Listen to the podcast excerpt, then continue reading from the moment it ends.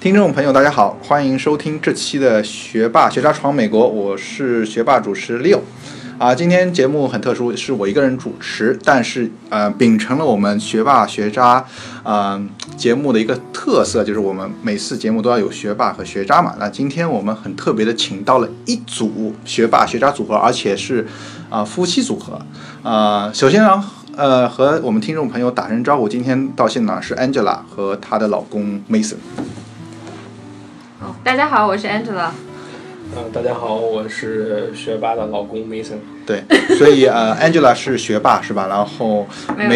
梅也也是假 Mason 的嗯嗯是 学学渣。对，那这期节目主要呢啊，因为我们之前很多节目都采访了很多挺牛的嘉宾嘛，但是说啊，实际上闯美国的一部分也是我们留学有很多普通人，因为呃和 An Angela 和 Mason 认识这么久，他们也是我们中间留学生的一个普通人啊、我们就像从他们身上看一下普通人怎么样在闯美国过程中的一些经历和一些想法吧。我觉得对很多我们呃快要到美国或者是在美正在美国读书的人很有帮助，而且他们是一个夫妻组合。我觉得很多来美国的留学生实际上都有这个这个问题嘛，有很多啊、亲属就是跟着来嘛。我觉得 Mason 是不是也是跟着来的这样？嗯，对，是这样的。嗯然后其实升学校的时候，Angela 因为 Angela 是学霸嘛，嗯她这个迁就了我很多。嗯，对，所以说今天就让我们来一次呃一个普对一些普通人的一个闯美国的故事吧。那首先啊、呃问我们问题之前想啊、请两位简单介绍一下自己吧。嗯，呃，我是 Angela，然后我和 Mason，我们是四年半以前来的美国，二零一三年来的美国，然后当时我们是大学毕业，然后呢，在国内结了婚，嗯，之后来美国读研究生，呃，研究生毕业之后，我们就各自工作了。嗯专补充一下，专业是会 计。啊，对对，专业是是嗯会计，读会计的研究生。然后现在我是在德州一所学校读会计的博士一年级。啊，不愧是学霸。啊，我就是跑江湖混社会，在一家 local 的 CPA firm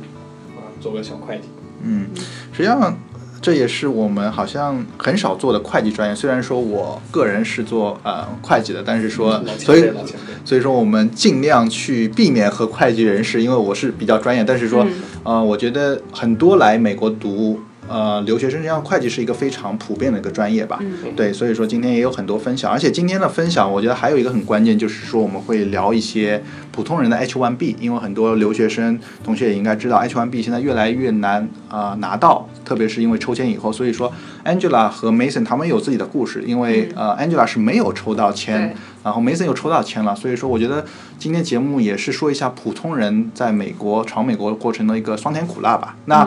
回到我们的呃节目，那首先就是说啊、呃必答的一个问题就是说为什么来闯美国？当时你们是怎么样想到啊、呃来美国？是不是 Angela 先要来，然后 Mason 跟着来，还是说你们两两个当时规划就是说啊闯美国我们是一起来的？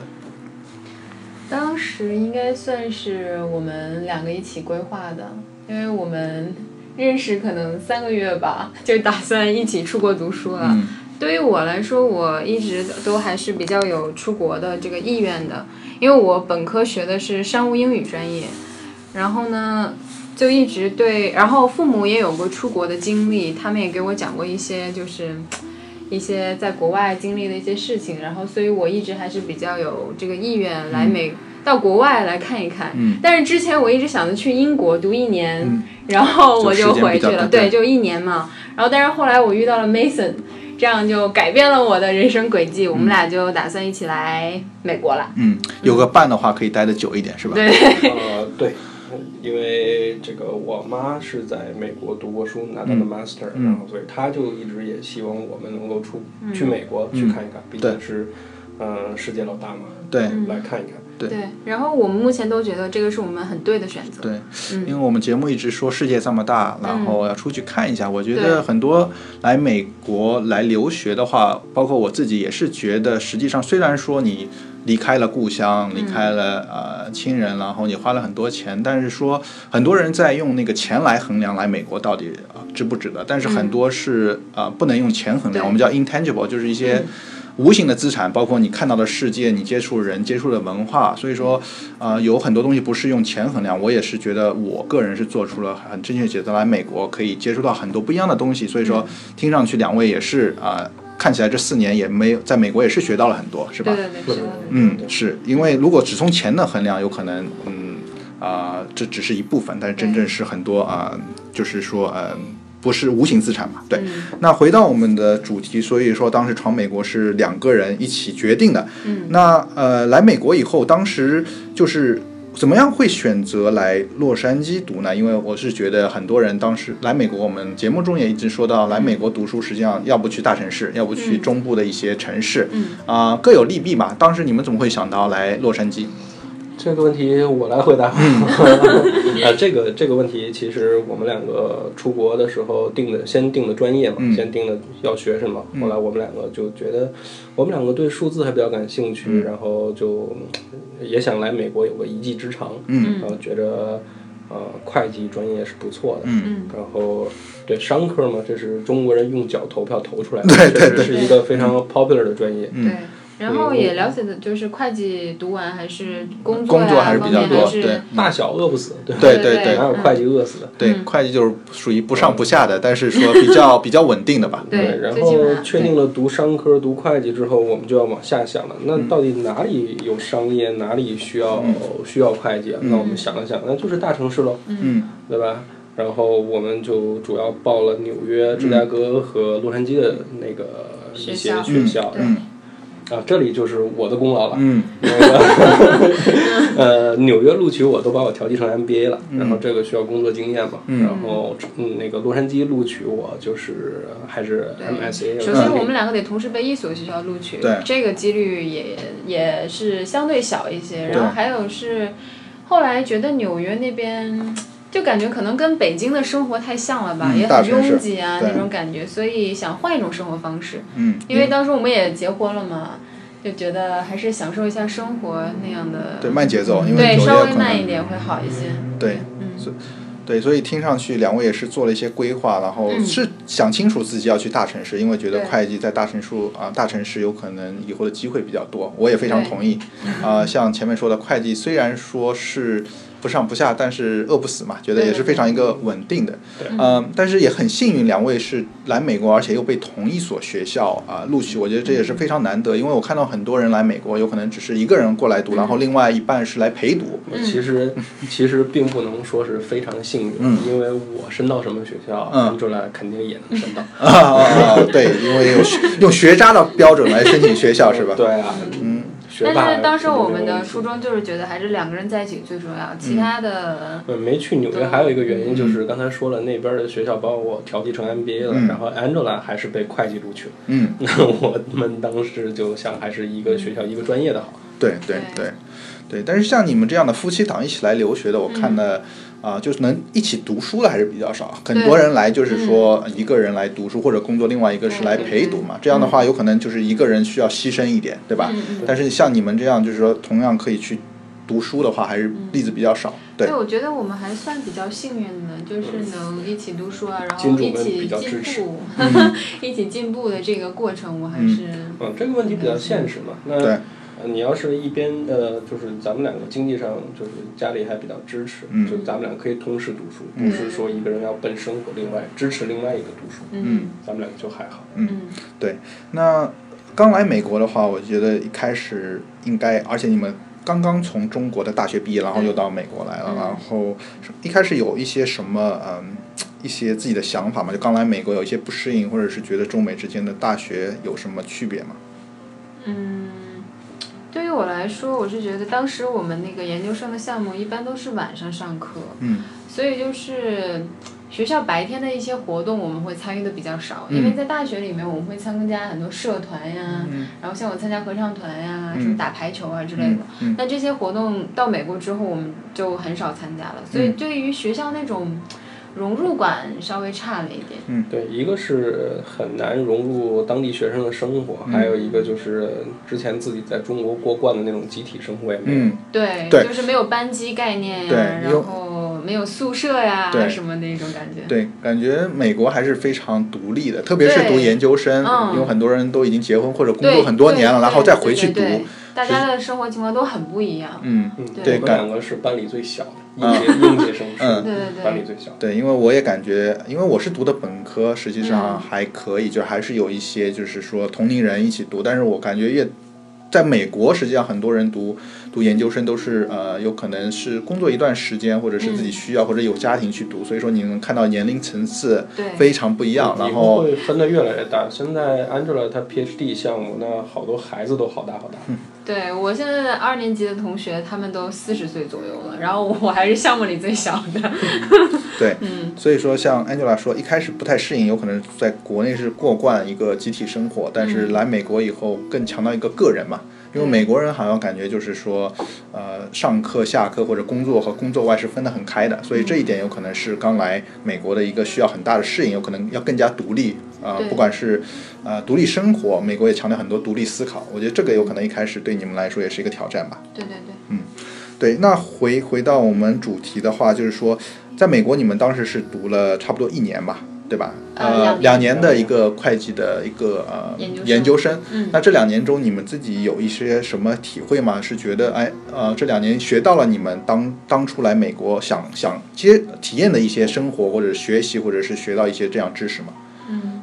我觉得对于我来说，这两年研究生对我们帮助还是蛮大的，因为之前我们我们都是跨专业选择了研究生专业，所以之前对会计都没有那么多的了解，所以研究生真的是我们重新系统的去学习这个会计制度啊，然后整个的一些、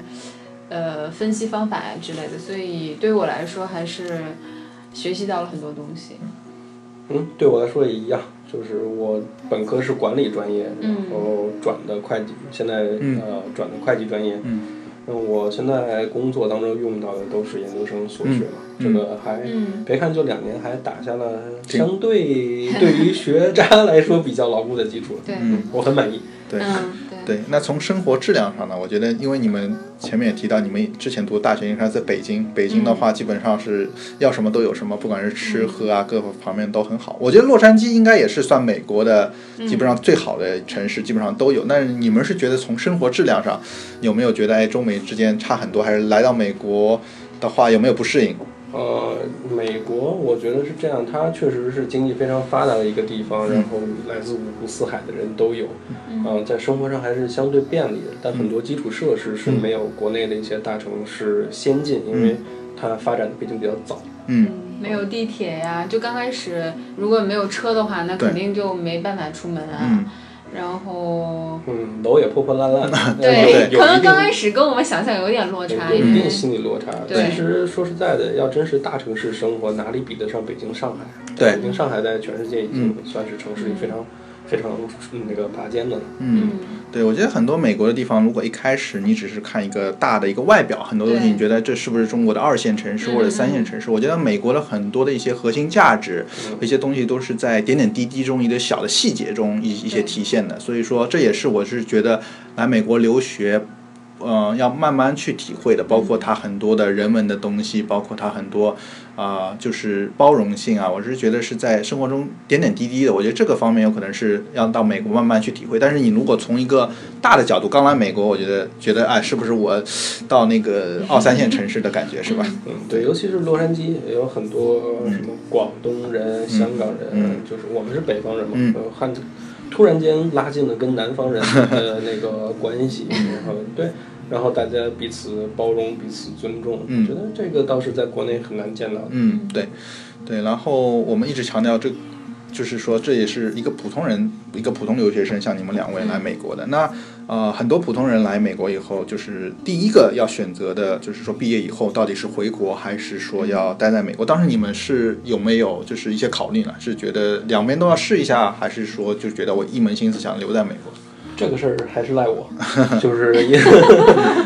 根源是我们没有升到很好的学校，嗯嗯，就是所以回国呢不是很有优势。嗯你在 HR 那里可能第一轮简历就会被刷下去了。嗯所以我们决定可能在美国这边工作一段时间，攒攒经验，嗯然后回去简历可能会好看一点，嗯这样才能体现我们出来的价值。嗯，所以说你们当时的规划是在美国工作两年，然后再再回国。还有一点是我们学的是就是美国的会计制度嘛，对，所以如果回国的话，虽然可能不会相差太多，但是可能在美国呃多少会有一应点不太对一样在美国这边应用工作啊，应该会更适用一些，对。嗯，对。那所以说当时是有这个规划，但是说呃有这个规划，现在是越来越多留学生碰到的第二个问题，就是要找一份好的工作。那对这个实际上我觉得现在也是越来越难，包括现在移民制度。嗯那你们当时是怎么样去找到你们的第一份工作？是不是在学校的时候就已经准备了，还是说，嗯因为我觉得在美国都要靠自己，不像在国内对有很多对对东西对可以安排，但是在美国，特别是读了研究生也就两年，然后之后要马上找工作，在这个过程中，你们有一些什么自己的建议或者是想法，或者你们自己能能分享一下你们自己作为一个普通人的一个经验？对，其实对于就是直接出来读研究生的人来讲，这个找工作这个过程还是有点困难的，因为就只有来两年嘛，你就要适应自己的生活，要学习知识，然后两年之后马上就要面临找工作这件事儿，嗯所以我们当时还是。嗯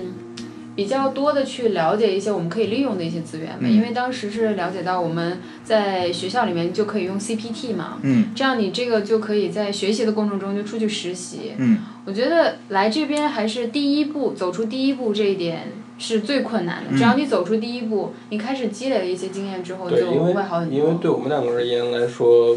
不，呃，很多人来这边之后只是呃语言不通，文化文化不一样，然后所以找工作带来的困难。嗯那我们两个不一样，我们两个之前没有工作，嗯，所以对，我们比别人好像要多一点点困难。嗯对，就没有工作经验，所以当时我比较幸运 的是，当时我的呃同学嗯有给我介绍我的第一份实习，嗯然后呢，这样，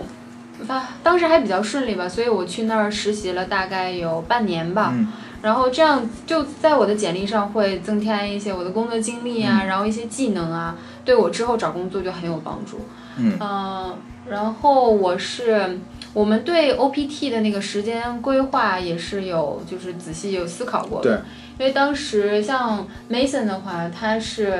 选择三月份毕业，然后呢，这样他的 OPT 是从五月份开始。嗯这样，如果你规划的比较好的话，你其实你可以抽两次签儿，嗯，因为我们是会计专业，只有一对年的呃一次机抽会，对，对，所以如果你要规划好的话，你可以在你毕业那一年的四月份嗯就抽签儿，和第二年的四月份抽签儿，这样你可能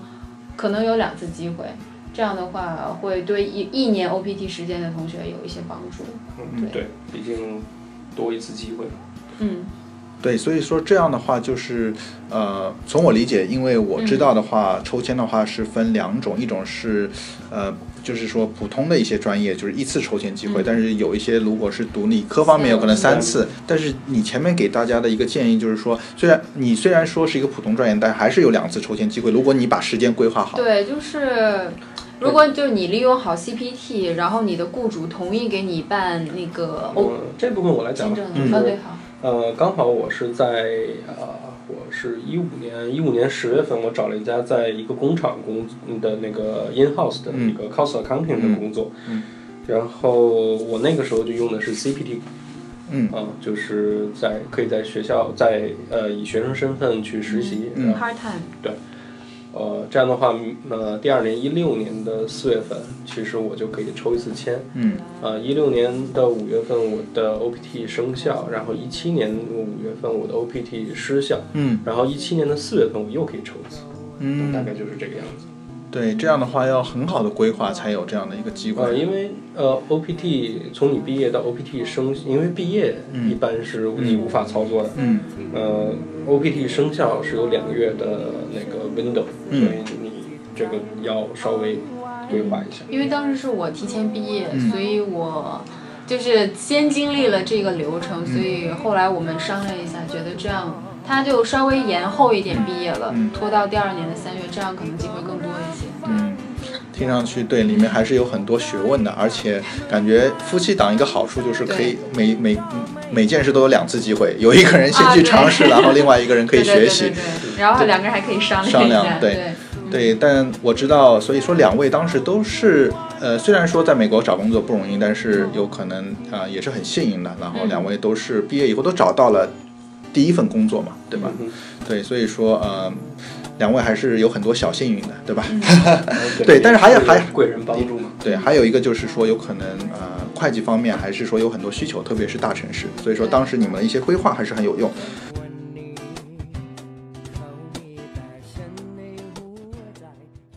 学霸学渣闯美国，海外游子的大本营。我们用最真实的声音，带你领略美国校园的精彩纷呈，揭秘北美职场的苦辣酸甜，洞悉美帝最前沿的资讯视角。不管你是学霸还是学渣，我们期待和你一起成长，一起寻梦，一起闯美国。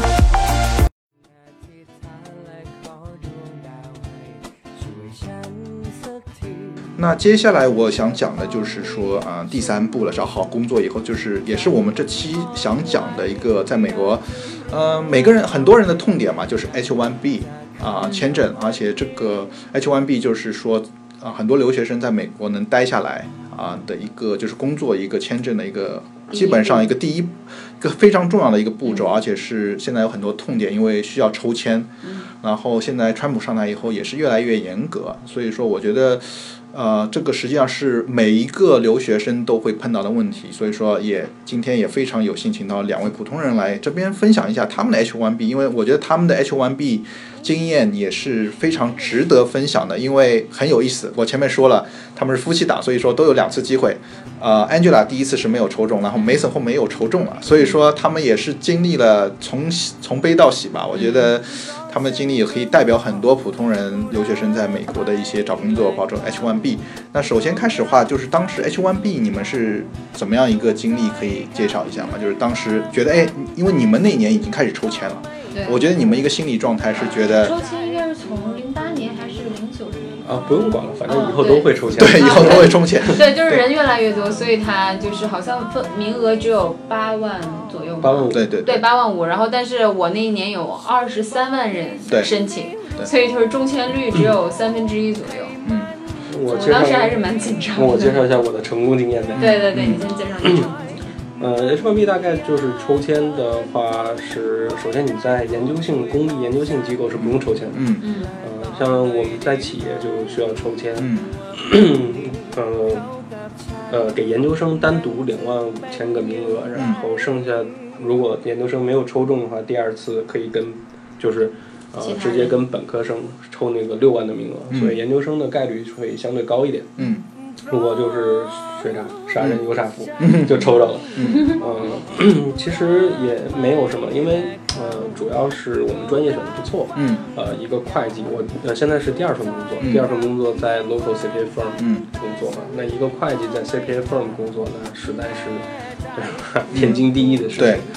呃，移民局也没有什么好审查的。嗯，就是纯看运气，看你有没有抽中签嘛，对吧？抽中的基本上，只要你的材料不犯什么太大错误的话，嗯基本上没有问题。嗯嗯，然后感觉一六年抽签的时候状况好了一些。对，是一六年只有十九，对，因为之前前对因为之前的话，呃，因为我觉得一七分年一，七年我觉得分三个阶段吧。像我当时工作的时候不需要抽签，所以说只要有公司雇你都可以嗯啊、然后所以说我是老会计嘛，是吧？嗯 哼，老前辈老开玩笑，开玩笑。然后第二个阶段有可能就是你们之前那个阶段，就是有很多的呃。呃，就是要开始抽签的话，有很多不规范，就是很多对印度人呃外包公司，所以说他对一个人有可能占了四五个对坑，对对对对。但中国人的话，有没有没有这么多，所以就一人一次机会。所以说嗯这个阶段实际上是一个，呃，刚开始抽签，大家也是在摸索，但是有很多行业不规范。嗯那啊、呃就是有很多呃应该抽到的人，然后应该抽到没有抽到，然后很多外包公司。的人就是占了四五个坑，然后抽到，然后之后的第三个阶段有可能就是像你们的这个阶段，嗯就是稍微开始整顿了，让嗯每个人只有一次机会，对吧？其实其实真正意义上，所谓的新阶段，应该是我这个一七年这对次这次对我那中一间。年还是人很多，所以我对，就没像有我抽这一到。年就是 Trump 上台之后，严格整肃那个 ICC 的嗯对呃就是抽印签度人问对嗯题以及呃要求这个薪水问题，对，嗯嗯，然后到我这个地方我就比较走运了。对，嗯，像像咱们都是都是 accounting 嘛，对都是专业人士，嗯所以我们也习惯于把这些专业人士、专业的事情让专业人士做，所以对我们就直接就找了个律师。嗯，呃，对一月份就是四月份抽签儿，大概一二月份就找个律师，然后他帮我看看材料，啊我们准备准备，再跟老板沟通沟通，材料递上去，然后我的 H 1 B 就下来。对，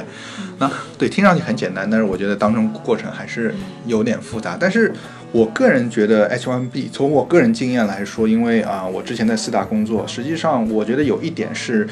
呃，H1B 还是说从工作性质上，还是说还是比较公平，因为感觉我周围有很多是在四大工作的，啊、然后或者是在投行工作的，但是需要 H1B，他有可能就没有抽中，但是很多小公司他就是不看你的出身背景，不是看你在之前在读什么名校，或者是在哪个大公司工作，不管你是呃在大公司工作，或者是一般的公司工工作，或者之前是名校，或者是每个人都是一票嘛，对吧？他只要你是符合有雇主，不管是大公司小公司，我觉得这个还是说比较公平。但是从另外一个方面，我也要看到很多我周围的一些四大的啊、呃同事，就是因为 H1B 没有抽中，然后就要回国。所以说，我觉得 H1B 是一个留学生。来美国留学的一个永远的痛吧，因为感觉是没有一道坎，因为感觉没有一个呃一个安全系数，命运不命掌握在你自己手对里。对对对，这个是我是觉得非常，因为我是觉得，嗯、你来美国花了这么多钱，然后又是找了一份很好的工作，但是最后就因为 H1B 没有抽中，我觉得很多人也是就是回国还是心有不甘吧，对吧？呃，其实其实你刚才说的这个原因也呃，就是也是雇主那边的风险，嗯他花钱招人，他花钱培训你，嗯然后结果你只是因为抽不中，嗯，就不是因为对，就必所须以离所开，以所以后来很多雇主都不愿意帮忙办 H 1 B，对，现在市场上普这样遍的普遍情绪是厌恶帮忙不带车。你从就现在原留学来生找工作就会更难。对从原来，呃，你干的还行，我帮你办，到现在就是有点厌恶情绪。嗯，对，因为我也，特别是在会计行业，特别是四大这样的一个这么好的一个雇主，也现在越来越少办 H1B，因为对他们风险也很大，因为。同样招一个外国人，你要花更多的时间帮他去申请 H1B，最后他又不能留在美国帮你工作，嗯这就是增加了很多成本嘛。所以说我也很理解，不管是从雇主或者是呃从呃 H1B 的申请人上面，都是有很大的一个。所以说我们也希望有可能美国的呃政策可以更多的去帮助这些真正有能力，然后有理想在美国能发展的人，因为感觉很多人是带着梦想来美国，又花了很多钱，也是有非常。好的一个呃经验吧，所以说我觉得也是希望有更多改善。但是提到这边，实际上我觉嗯得 Angel Angela 他们，我觉得 Angela 和 Mason 都非常呃呃能做规划，所以说之后他们做的一个规划就是读博会计就是嗯对好对算对，因为读博士的话，应该博士是不用抽签的，是不是？对，呃，不好说，嗯因呃为，因一为样如果的。去刚学校的才话，应该对就刚才说了，如果去嗯学校这种公立的对。呃，就是研究性机构对是不用抽签对的，但是如果你读完博士，比如说到读完博士工业界去四大，嗯，呃，或者去投行，还是需要抽签的。对，那之后之后的话，我还有就是说 H1B，我觉得今天啊、也是两位有很多 H1B 的经验，我个人也想问一下，因为真的我们以之前节目也讲了很多专业上的东西，但是从一个实际的，就是说生活的角度，所以说两位可以今天带来很多他们的视角，因为我是觉得像 Mason 说的 H1B 带来很多不确定性。那当时你们比如说，因为之前是 Angela 首先是抽中，啊、没有抽中，那当时没有抽中以后，你是对对于你一个来美国的一个规划就彻底被打乱了。那你们对当时是怎么样去克服这个困难呢？因为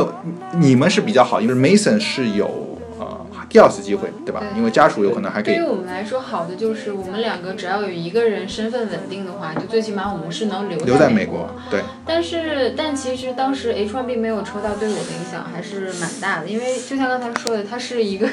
痛，对我来说就觉得，嗯这个命运不掌握在自己手里，就是你不是说你不努管做力多，对你努力就可以得到一个什么事情，所以对我来说当时打击还有点大，嗯，然后也有很多不甘心吧，但就其是实，但其实还是说回我们特别能算计，嗯呃，抽中抽不中都在我们计划内。嗯，对、呃，就是如果抽不中有抽不中的计对划抽是不吧？对，我们当时有 Angela 想过， Angela 当时一六年四月份抽，那有可能就抽不中。嗯当时我就选择延期毕业。对呃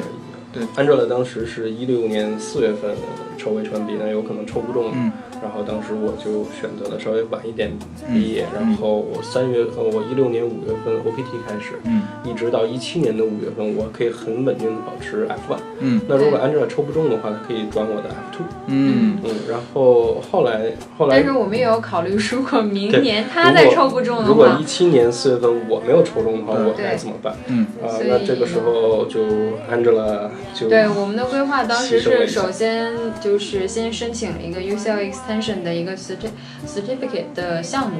这样就是我不想因为这样，就因为我没有抽到，我浪费这一年。对，所以我还是希望我可以通过这一年稍微学点东西啊，然后或者是能再有机会找工作之类的。所以当时我还是去看了一下这个项目，然后当时我选的是那个，呃，personal financial planning 对这个专业，因为我觉得当时我看了这个专业，我觉得最起码对我自己还是有自帮己以助后。的人生，对一些理财都是有帮助对的。，这所边以科普一下，有可能 UCI extension 就是很多在大学里边的一些成人，有可能成人大学的一些项目，嗯啊有可能啊就是它是高于本科教育，对然后又不知道是不是跟研究生教育差不多的一个对本科。它其实就是可能帮助工作的对人，他你成想，人比如说你想考一些证啊，嗯或者你想就在特殊技能给的，在自己再嗯充充电呀、嗯什么这样的一个项目，嗯然后都是晚上上课。嗯嗯，我们当时就是要，呃，就是战术就是一定要有一个人稳定在万身份，对，对然后、呃那 Angela 就是两个方法，一个方法就是 L 嗯呃 UCLA extension，对嗯呃对那个上呃 certificate 嗯 program，嗯还有一个就是读博。赌博，对，其实我们我当时是申请完这个 extension 这个 program 之后，然后给我一个时间让我去思考一下嗯我们今后的规划，嗯因为然后、嗯当时是觉得。因为就算我读了 extension，我第二年还是要面临抽签这个问题，因为当时真的是伤了我的心。对，所以我这边就这边我想打断一下，嗯因为 Angela 说读 extension 是不是就是说你第一次抽签没有抽中，你读 ex extension 就是这个成人大学，你有第二次抽签的机会呢？就是 extension，它还是给你 F1 的身份，嗯因为我是国际学生嘛，它还可以给你 F1 身份，所以你可以。呃，维持你首先维持你自己的身份，嗯其次是对啊，第二年如果有雇主同意你抽签的话，你还是可以抽签的。嗯，对，所以说这如也果你是没有 OPT 了，因为 OPT 只是每个学历只有一年时间，一次机一会，次机会，对，但是 extension 就是变相的又给你第二次能抽签的对，机会。就如是果对我觉维得这持个一下你现在是啊的身份份，然后第二年继续让你合法的留在美国。美国然后有机会去抽签，好像是可能你在 extension 上满五节课之后，你就可以申请 CPT，、嗯然后可以出去实习啊。如果遇到很好的雇主，那同意再帮你 sponsor 的话，那就可以第二年再抽。对对这个实际上也是一个暂时的一个办法，对对但之后对你们想到一个永一 长呃久一一劳永逸点的，就是读博了嘛啊。这对也不能叫一劳永逸，我对们更喜欢说把命运掌握在在自自己的手手上对，因为对当时对，就像我刚才说的，我不想第二年再面临一个抽签，如果再抽不中，可能觉得对我的打击嗯对会更大吧。对然后对当时对，但是这边我想就是问一下，对于很多就是要来美国或者正在美国，嗯像因为你们两个是非常有代表性，一个没有抽中，一个抽中，然后你们做了很多规划。我觉得你们对一些正在美国路上，然后之后要工作要 H1B，你们会建议他们一些什么？因为特别是这种情况，我觉得，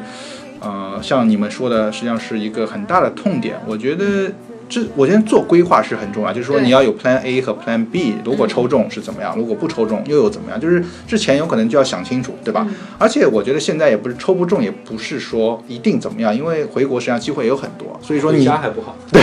对，所以说你们会从你们过来人角度抽中没抽中，你们也是经历从喜到悲，从悲到喜。那你们从这个过程中，你们会对后来人对 H1B 上这个这么大痛点，你会给他们一些什么建议？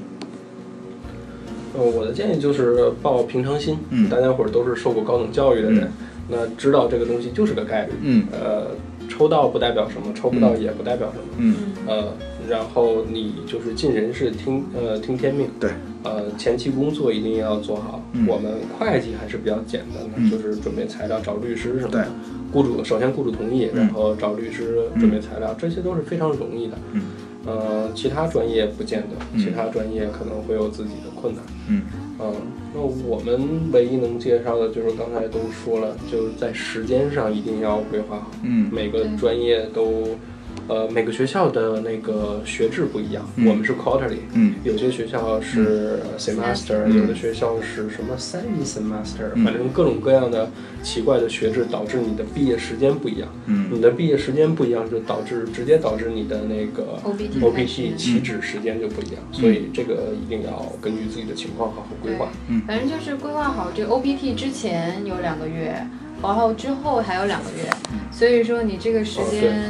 还哦呃，你是 OPT 申请可以是在你最后一门期末考试之前的两个嗯月和之后两个月，好像是这样。而且这个对对这个对政策有可能一年一变。对对对对，首先就是自己也要对那个这些政策要去了解，嗯了解不要老是说啊，我听别人说，对我听别人说嗯，所以就是因为这个政策会变嘛，所以自己一定要去了解。做好功课。对对嗯对，对时间有规划。对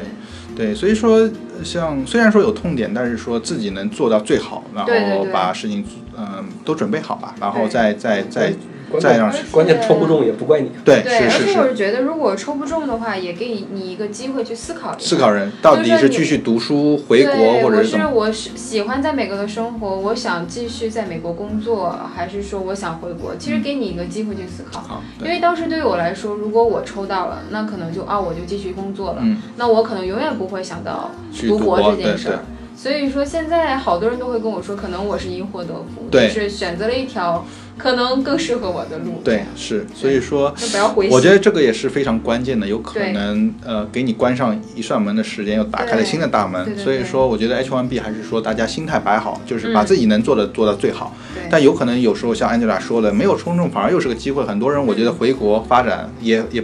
也是很多机会嘛，所以说对这样。那今天节目我觉得，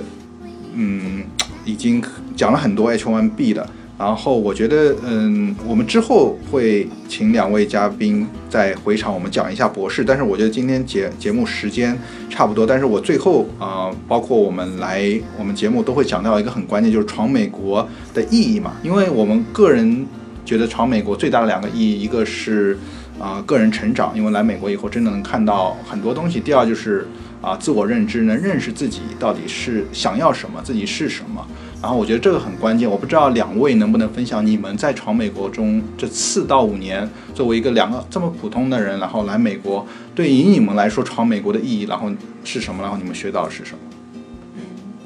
我觉得对我来说，让我独立了很多。嗯就是来美国，很多事情都需要自己去做了，然后父母也不在身边。嗯然后而且当时我们结婚来嘛，然后就是真的是全新的生活，全新的环境，对，所以我真的要学习很多，就是可能开车呀，然后做家务，对我来说可能都是一个。一些 新的事情，然后让我可以去独立，然后需要我自己独立完成的事情，然后而且就是通过这次我去，比如说去德州啊，然后新的环境，我就可以很快的适适应应，对，然后处理各种事情，带着父母啊什么的，他们也可以看到我身上的成长，嗯，所以这个真的是，嗯，对我来说是比较闯难美的国的一个很大的。那 Mason 呢？呃，我觉得，呃，我来美国最大的收获就是要学会怎么摆正心态，嗯嗯然后，嗯、对，因为在美国是一个多元化的国家，真的非常多嗯元，不同的宗教、不同的文化、不同的价值观，嗯有可能你身边的人就是觉得啊，中国人好有钱，我这个特别喜欢中国人。嗯然后你有可能你身边同事就觉得啊，中国人对吧，甚至歧视华人，这、都会有。嗯，然后所以你一定要知道你自己是谁，嗯你的位置在是啊哪里，对，呃这个心态一定要摆正。嗯呃，还有一个就是我们见识到了规划的重要性，对，嗯，是。吃不穷穷，穿、呃、穿不穷，算计不到就受穷。对对，所以说说到底还是来美国要啊、走好每一步的话，都要靠自己，不管是自己规划，然后要扎扎实实这的是走。走对，所以说今天非常高兴能请到两位，也分享了很多，不管是 H1B 和他们自己的一个呃酸甜苦辣的人生吧。我觉得来美国以后，实际上也是我们很多来美国、闯美国的小伙伴们的一个真实写照，就是说。我们能看到很多大牛在美国成功，但是背后真正大部分的，呃，就是留学生，包呃都是像 Angela 和 Mason 这样普通的人，然后来美国留学，然后一步一个脚印。但是我从他们身上是看到他们一个校队人生，包括他们前面说到他们有很多小幸运，包括他们就是说一起申请了学校，找到了第一份工作，H1B，最后还是说呃 Mason 拿到了，然后现在 Angela 得到博士。但是从他们小幸运背后，实际上是他们两个对一个生活的一个很多的规划。所以说，我是觉得从他们身上看到我们普通留学生的一些很多写照吧。也希望今天的节目能给大家带来很多啊。呃闯美国的一些精神和一些啊、呃、干货吧。那今天非常感谢两位来我们节目做客，那啊、呃、也呃感谢嗯、呃、大家的收听。然后之后我们也会请两位返场，然后讲一下他们申请博士，因为我觉得博士这个是有很多东西要讲，也是会让他们啊跟我们讲一下作为普通人申请博士，然后看看他们有没有他们的小幸运吧。啊，那感谢大家收听这期就是我们的学霸学渣闯美国。